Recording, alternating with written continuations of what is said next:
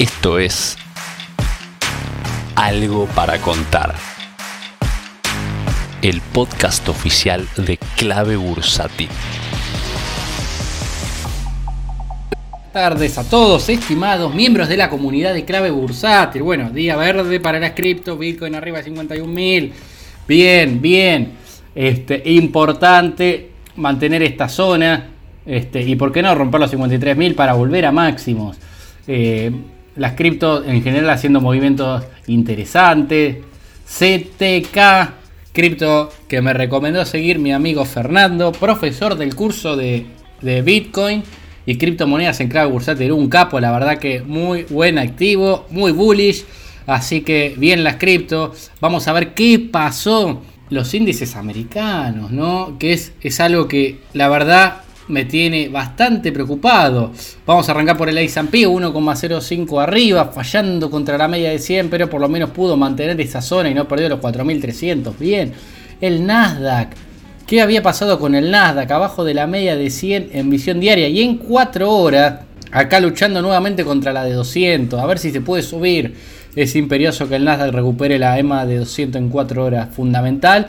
A mi criterio el Dow Jones, ¿qué pasa con el Dow? Bueno, el Dow verde, pero tampoco pudo contra la EMA de 200 en 4 horas. Le costó. Los índices americanos están similares. Pero no todas son malas. El índice Merval, bien, alcista, sigue subiendo el índice Merval y con el contado con liqui que viene recortando ya hace un par de ruedas. Sobre todo en Apple, IPF, Coca-Cola y Galicia, lo cual es un muy buen síntoma. El Merval en pesos está bien, el Merval en dólares hoy subió un 2,88%. Me gusta, me veo un Merval en dólares en 4,86, 4,85, hoy está 4,11. Lindo recorrido alcista tenemos en el Merval en dólares. Repito, me gusta la zona de 4,88 para el Merval. ¿sí? Estamos en 4.11, tenemos un lindo recorrido, ¿sí? 22% en dólares, me parece que vamos a llegar y pronto. Estoy muy alcista con Argentina, supongo que se habrán dado cuenta. Galicia, arriba de 10 dólares con 30, manteniendo la posición. Ojo que está luchando contra una resistencia estática difícil. En caso de superarla, y vamos a ir en primera medida a los, a los 12 dólares y después, ¿por qué no?, a los 15, que sería el gran objetivo de mediano plazo. El índice el índice dólar. ¿Qué pasa con el dólar a nivel mundial? Bueno, tocó la, media simple de 10 y salió con fuerza. El Dixie se encuentra en 93.999. Cerca de los 94 está alcista, está haciendo máximos crecientes y mínimos crecientes. La verdad que está en tendencia alcista fuerte el dólar y como suele ocurrir cuando el dólar está en tendencia alcista, el oro sufre 0,40% abajo, 1700 60 dólares la onza, punto 6 en este momento, dejando mecha igual. Vino a testear los 1750 y salió, pero no puede con la EMA de 21 en diario, en semanal. En semanal luchando contra la de 100.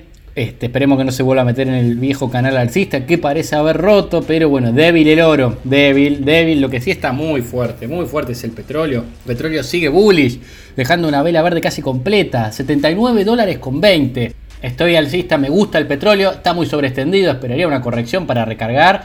¿Por qué no que nos regale un throwback a la zona de 76? Recordemos que throwback es cuando rompe la resistencia y la retestea. El pullback es cuando pierde el soporte y lo va a buscar. ¿sí? Vamos a venir, vamos a ver si puede venir nuevamente acá a la zona de 75,81. Linda zona para recargar el petróleo. Esperemos que dé la oportunidad. Mientras tanto, vela verde completa. Ya son 1, 2, 3, 4, 5, 6, 7 velas verdes del petróleo. Esto tiene ganas de seguir. No tengo la menor duda. ¿Qué pasa con el agro? Bien, la soja, Chicago noviembre subiendo, rebotando la EMA de 55 semanal. En visión diaria, mal, mal. Perdiendo la EMA de 200 Aún así me parece que es oportunidad para armar basis, de comprar soja Chicago y vender soja local. ¿sí? Puede ser una oportunidad, vayan armándolo de a poco. Eh, ¿Qué pasa con el maíz? Ay, ay, ay, el maíz. ¿Qué pasa con el maíz? El maíz diciembre Chicago. Eh, contra la media de 21 fuerte el maíz Chicago. Este, débil el maíz Rosario diciembre, muy débil. También muy débil el inverso de maíz. Este, la verdad que con esta novedad de que se llegó al cupo de exportaciones de maíz, el maíz local en especial, el maíz viejo, el de diciembre, sufrió bastante el día de hoy, bastante paliza. Por lo tanto, el basis maíz diciembre, Chicago contra maíz diciembre local, se fortaleció y de sobremanera.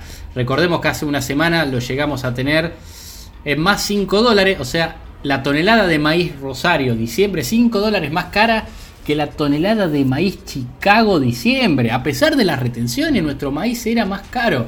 Ahora esa relación corrigió y se encuentra en la zona de menos 11.7. Durante el día llegó a menos 17.5. O sea, hay oportunidades en el mercado agrícola también, el cual muchas veces los inversores locales le damos la espalda. Eh, tengamos en cuenta esto también. ¿Qué pasa con la renta fija? ¿Qué pasa con el dólar MEP? Bueno, la brecha entre el GD30 y el AL30 sigue reduciéndose. Hoy no apareció el central nuevamente. Este, quedamos varios pagando, así que la brecha se está achicando y mucho. Ya estamos en 0.46 de brecha, prácticamente nula la brecha entre el AL30 y el GD30. Hablando del dólar MEP implícito, en cuanto a las paridades de los bonos, los mismos siguen bajando.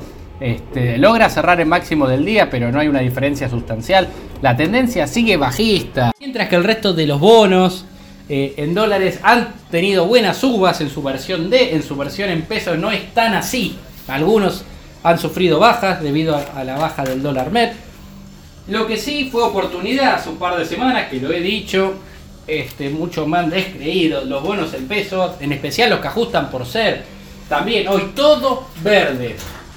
Se pagó fuerte riesgo argentino, en especial bonos que ajustan por ser todos verdes menos el QUAP que dicho sea paso es el bono que más recorrido tiene. Este, así que fue una buena rueda para la renta fija en pesos. Los bonos tasa Badrar, salvo los dos de capital, BDC 28 y BDC 24.